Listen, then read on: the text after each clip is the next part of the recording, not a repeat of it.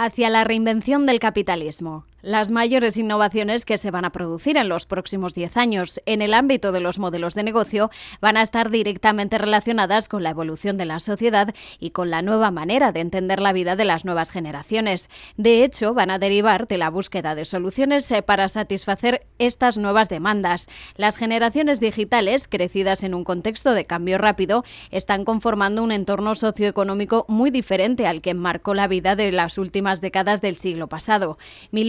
nacidos entre mediados de los 80 y de los 90, y generación Z, comparten paradigmas de comportamiento basados en la flexibilidad, mientras que las prioridades de las generaciones precedentes, baby boomers o las generaciones X o Y, reflejaban una sucesión de hitos ordenados mucho más predecible. Este cambio tendrá un impacto económico notable y transformará algunas de las estructuras más relevantes eh, de nuestra organización social, la familia, la educación y muchos modelos de negocio. Las generaciones nacidas entre 1950 y 1980 aproximadamente valoraban y consideraban natural el progreso basado en la estabilidad laboral, la lealtad a la empresa y un incremento paulatino de poder adquisitivo en base a la antigüedad para ir construyendo una familia arraigada alrededor de las propiedades de larga duración. El orden era más o menos el siguiente, según resume Luis Bucci, socio responsable de innovación de KPMG en España. Primero, comprarte un coche para tener movilidad, después formar una familia y adquirir una residencia y, en último lugar, dedicar lo sobrante al ocio. Las nuevas generaciones, sin embargo, han ido invirtiendo esta escala de prioridades de forma que ahora lo primero es el ocio, después desarrollar relaciones, ni permanentes ni convencionales, y después disfrutar como usuario temporal de la mayor parte de los bienes como las viviendas o los vehículos, expone Bucci. Un ejemplo del cambio generacional se refleja en la transición del modelo de propiedad al de pago por uso de gran parte de bienes y productos,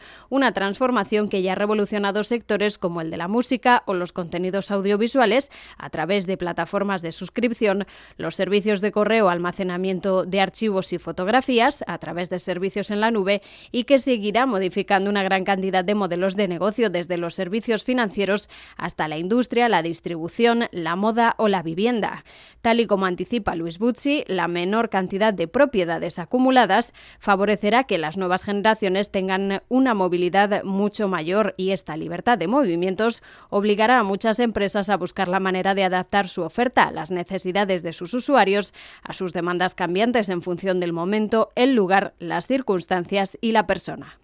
En la semana del 2 de diciembre llevamos a cabo una encuesta en Instagram entre más de cuatro centenares de jóvenes pertenecientes a las generaciones millennial y Z, nacidos a partir de 1981, con el objetivo de pulsar sus expectativas en materia de vivienda, estabilidad laboral, estabilidad geográfica y adquisición de vehículos. Las respuestas fueron contundentes en algunas de las cuestiones planteadas que dibujaron un perfil mucho más líquido, que no se ve a sí mismo viviendo mucho tiempo en la misma ciudad y que no tiene interés en ser propietario de bienes como un vehículo. En este sentido, más del 74% de los encuestados cree que no vivirá toda su vida en la misma ciudad. Por otro lado, 6 de cada 10 millennials y centennials respondieron que comprar un coche no es una prioridad para ellos. Asimismo, si tienen que elegir entre dedicar su dinero al ocio y viajes o, como alternativa, al ahorro o la vivienda, el 73% escoge ocio. En el caso de la vivienda, las respuestas se dividieron aproximadamente por la mitad. Para el 55% comprar una vivienda es una prioridad, la otra mitad no comparte esa idea. En el caso de los millennials, que se encontraron con la gran crisis financiera y económica en los años centrales de su acceso al mercado laboral, la dificultad para acceder a bienes inmuebles por la diferencia entre precio y poder adquisitivo también juega un papel relevante. Esta no es una cuestión que atañe solo al mercado español. Una encuesta a millennials eh, recién publicada por KPMG en Canadá concluye que mientras tres cuartos, el 72% de los encuestados, querrían comprarse una casa, a casi la mitad le parece un sueño inalcanzable, el 46%. En el caso canadiense, las respuestas son de alrededor de mil personas de entre 23 y 38 años, que actualmente representan la generación más abundante del país y la mejor formada a nivel educativo y académico. Embargo, casi la mitad ha tenido que pedir ayuda económica a sus padres cuando se ha lanzado a comprarse una vivienda.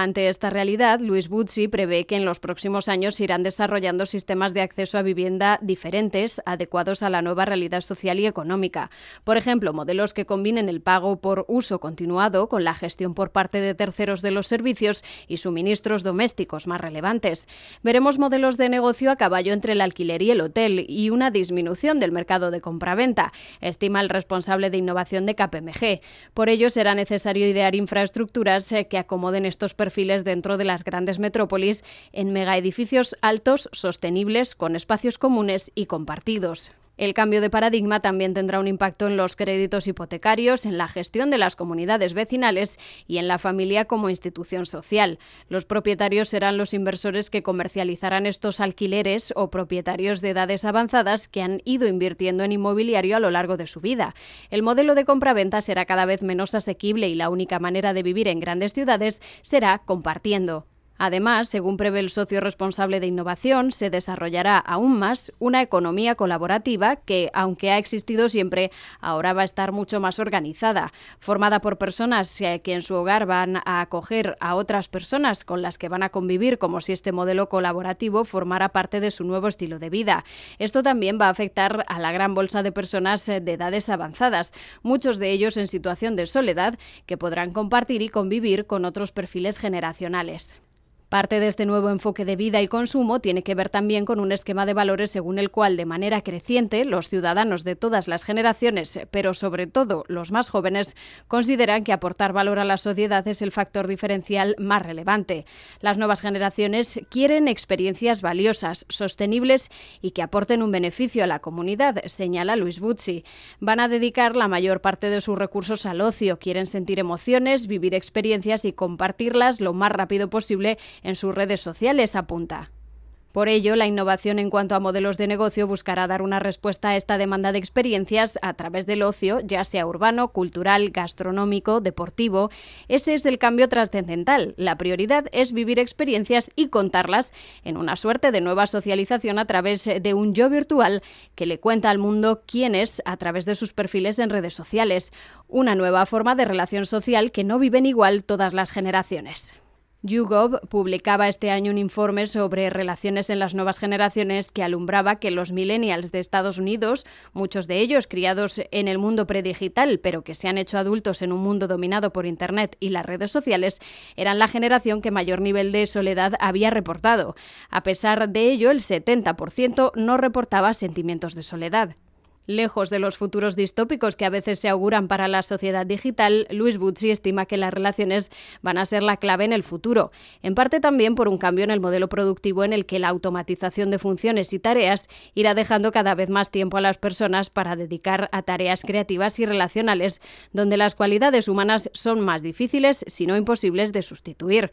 Todos aquellos negocios que quieran tener de alguna manera éxito en el futuro tendrán que enfatizar cada vez más las relaciones humanas y el vector social, porque las nuevas generaciones están muy acostumbradas a compartir, aunque sea en el ámbito digital, subraya. Las redes sociales, en este sentido, no solo son un lugar central de socialización, sino que además son un vehículo clave para canalizar una marcada vocación por mejorar el mundo. Al fin y al cabo, lo que está cambiando es la manera misma en la que medimos el éxito en la sociedad capitalista en un viraje hacia lo que John Mackey y Raj Sisodia bautizaron como capitalismo consciente, en el que las empresas que trabajen con el objetivo de contribuir a la mejora de la sociedad valen y valdrán más. Sus cuatro principios, un propósito superior, la orientación a los grupos de interés, el liderazgo y la cultura conscientes, apuntan precisamente a esto. Las empresas, los negocios, cuando son gobernadas de manera consciente, no son máquinas dedicadas exclusivamente a generar rentabilidad y beneficios para sus accionistas, sino que contribuyen a construir un mundo más igualitario, humano y sostenible. Y esa puede ser la gran competición del futuro, dice Butzi, conseguir vincular a los consumidores de las nuevas generaciones y de todas las demás a través de un propósito claro, lograr la conexión emocional y la confianza de los grupos de interés con servicios mejores para el usuario y para el conjunto de la sociedad, ya que los negocios que no aporten valor al entorno no van a ser capaces de mantenerse en la nueva realidad.